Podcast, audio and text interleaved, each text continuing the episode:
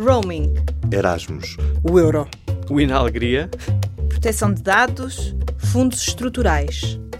Uma união sem fronteiras. A Europa que conta.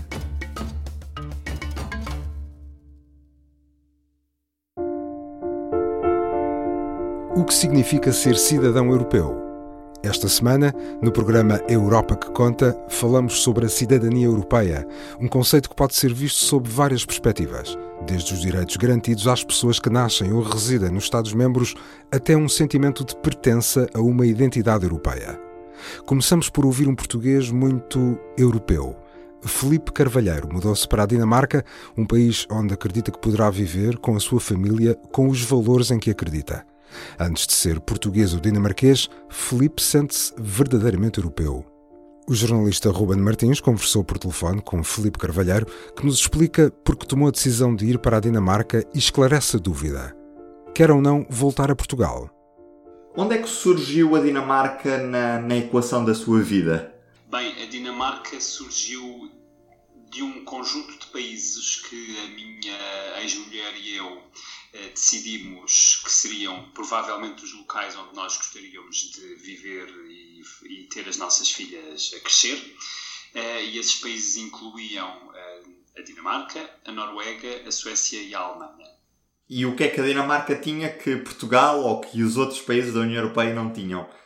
A nossa decisão de não querer que as nossas filhas crescessem em Portugal teve a ver, sobretudo, com, eu diria, um desajuste entre aquilo que são os valores que nós queríamos passar às nossas filhas e a forma de estar e viver com elas e aquilo que é a prática comum em Portugal. A partir daí havia que encontrar um lugar onde entendêssemos que a sociedade estava organizada e atribuía ou, ou, dava prioridade àquilo que eram os valores que nós queríamos passar às nossas filhas. Eu conhecia relativamente bem a Escandinávia, o norte da Europa em geral, eh, mas, enfim, enquanto turista, e sugeri à, à minha mulher que provavelmente seria num destes países que nós encontraríamos aquilo que procurávamos. Uh, acabámos por fazer uma, enfim, uma shortlist, uma, limitámos a um grupo mais pequeno de países através de uma série de informações de sentido prático uh, acerca de, enfim, formas de vida, custo de vida, uh, opções de ensino, saúde, etc. Portanto, todas essas questões que é importante levar em consideração quando nos mudamos, nomeadamente quando nos mudamos com crianças. E fomos excluindo um a um os países que não nos pareciam a melhor opção. E hoje não se arrepende de nada da decisão que fez? Nada. Eu acho que decidimos precisamente de acordo com aquilo que era o que nós procurávamos. Eu não acho que haja países bons nem países maus, acho que as pessoas têm conjuntos de valores que querem preservar e que querem passar aos seus filhos e filhas. Um, e nós tínhamos este conjunto de valores que encontramos aqui e que eu acho, felizmente, temos conseguido passar às nossas filhas. Esta opção de mudar para a Dinamarca surgiu muito por causa da circunstância das suas filhas. Mas quando as filhas crescerem, há a possibilidade de regresso a Portugal ou isso agora nem sequer está na equação? Se me tivesse perguntado três ou quatro anos antes de nós nos mudarmos para a Dinamarca, se havia a hipótese de nós sairmos de Portugal, eu diria que provavelmente não. E portanto as nossas vidas mudam um pouco de acordo com, enfim, a conjuntura, mas também de acordo com decisões que nós tomamos a cada momento. Neste momento, eu não tenho qualquer eh, vontade ou perspectiva de voltar a Portugal e creio que as minhas filhas também não veem o seu futuro a passar por Portugal. Gostam de estar aí, gostam de visitar a família e, amigos que, aí temos. Um, consideramos todos que é um país bonito para, para passear, bastante diverso em termos de paisagem, em termos de tradições, etc.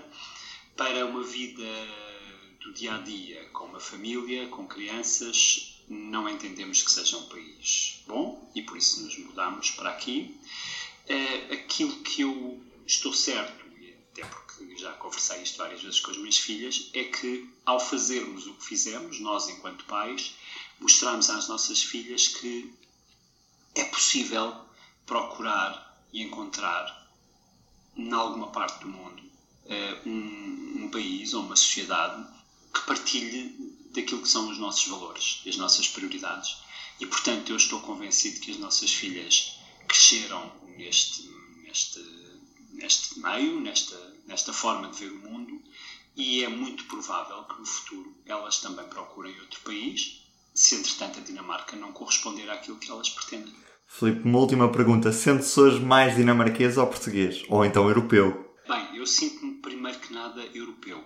Eh, e aliás, esta decisão de nós nos mudarmos de Portugal para a Dinamarca não teve a ver com qualquer tipo de necessidade, nem qualquer tipo de obrigação, foi uma opção.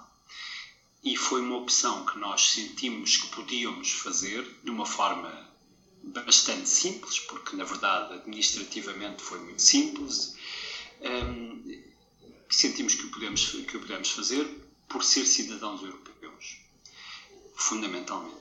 Um, se eu me sinto mais português ou dinamarquês, bom, eu sempre tive alguma dificuldade em partilhar de muitos dos valores da, da sociedade portuguesa e, em compensação, sinto-me muito identificado com os valores da sociedade dinamarquesa. Mas isso não, quer, isso não me torna dinamarquês. Eu sou português, eu nasci em Portugal, eu cresci em Portugal, numa, numa família portuguesa e, portanto, eu creio que o meu o meu estatuto é exatamente este: um português que se sente bem a viver na Dinamarca.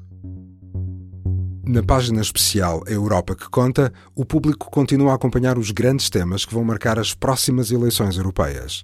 Esta semana pode explorar uma infografia onde pusemos portugueses e europeus ao espelho. Traçamos um perfil com vários aspectos, desde a alimentação à escolaridade, participação cívica ou prática de exercício físico. O que define o europeu médio? Em público.pt barra Europa que conta, assista também à nossa reportagem sobre o Corpo Europeu de Solidariedade.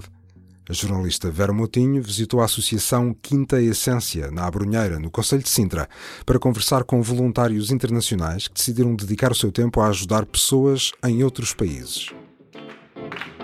O facto de nós conhecermos pessoas uh, de carne e osso, não é? Uh, ao longo uh, de um ano ou de seis meses, acabamos por perceber como estes laços humanos uh, se sobrepõem, digamos assim, a todas as questões ideológicas, a, a todas as questões nacionalistas. Uh, temos uma frase em árabe: se tu vives com alguém mais que 40 dias, tu eres de eles. Gosto muito de te ver, Deus, caminhando sob o sol.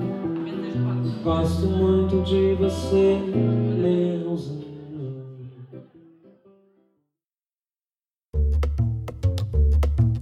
O que fazem os membros do Parlamento Europeu em Bruxelas e Estrasburgo? No programa Europa que Conta, todas as semanas, escolhemos o nome de um parlamentar português para lhe perguntar o que esteve na sua agenda. Esta semana falamos com Carlos Zorrinho, eurodeputado eleito pelo Partido Socialista que integra o grupo da Aliança Progressista dos Socialistas e Democratas no Parlamento Europeu, conhecido pelas iniciais SID. Senhor eurodeputado, diga-nos, em que é que esteve a trabalhar esta semana?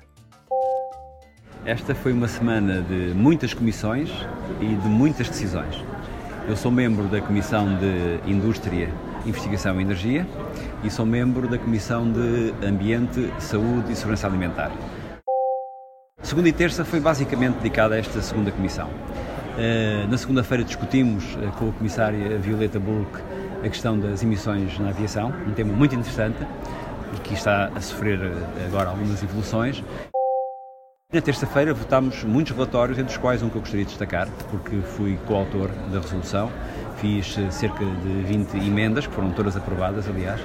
Um relatório sobre a digitalização da saúde e a forma como nós podemos preparar os cidadãos para tirarem mais partido desse processo. E as minhas emendas eh, e a resolução e as minhas emendas eh, reforçam sobretudo a ideia de que o centro deve ser as pessoas e não a tecnologia, que nós temos muito a ganhar com o uso dos dados e com a partilha dos dados, mas que a supervisão da partilha dos dados deve ser pública, deve ser garantida a proteção e a privacidade e que as pessoas devem ser formadas e informadas para poderem tirar partido destas novas oportunidades. Depois, na quarta e na quinta-feira, foram dias mais dedicados à outra comissão, à Comissão de Indústria, Energia e Investigação, e aí aprovámos, de facto, eh, muitas coisas importantes. Aprovámos o programa Horizonte Europa. Eh, a nossa proposta é de um financiamento muito acima da proposta da Comissão, de 120 milhões eh, de euros. Aprovámos também o Fundo de Defesa Europeu, para o qual aprovámos uma proposta com 11,5 milhões o Programa Espacial Europeu, para o qual aprovámos 14,8 milhões, e um programa que me diz particularmente respeito, que é o Programa Europa Digital, que, à partida, a proposta é de 9,2 uh, milhões de, de, euros. É um programa que se foca em colocar a Europa competitiva neste novo mundo digital, portanto, inteligência artificial, cibersegurança, interoperabilidade, competências avançadas, computação de alta performance, eu fui relator sombra, fiz muitas emendas e julgo que o programa ficou melhor com as emendas que fiz e que foram aprovadas, designadamente com uma preocupação muito grande nas questões éticas. Todas as propostas neste programa terão que ter uma avaliação ética específica, estamos a falar de coisas que são muito complexas do ponto de vista ético e, por outro lado, também em termos de descentralização. Um grande risco de um programa como este é eh, a investigação concentrar-se eh, nos países com maior potencial. Portugal tem muito potencial, mas é médio, é um país médio. Portanto, terá um hub como todos os países terão um hub. E por outro lado também eh, tratei de, com outros colegas obviamente, de criar algumas ligações entre os, eh, entre os fundos, de forma, porque este é um programa sobretudo para investigação, mas tem que haver infraestruturas e portanto tem que haver aqui uma interligação. Finalmente, eh, na quinta-feira, eh, continuámos a votar e aprovámos também, eh, e eu também fiz algumas emendas, que estarão nos compromissos, um programa que também é muito importante, que é o Programa Interligar Europa, mais conhecido por CEF, Connecting European Facility, em que aprovamos 42,3 milhões, claro que isto tudo vai ter que ser negociado depois com o Conselho, 30,6 para transportes, 8,7 para energia e 3 milhões para o digital. Portanto, como, como disse no início, foi uma semana uh, que é o culminar de muito trabalho, de muitas comissões e de muitas decisões. Saiba mais sobre o que fez o eurodeputado Carlos Zorrinho em público.pt barra Europa que Conta. Neste endereço pode também acompanhar as últimas notícias sobre o que se passa no Parlamento Europeu e viajar connosco por esta Europa que Conta. Nós contamos consigo. Este programa teve o apoio do Parlamento Europeu.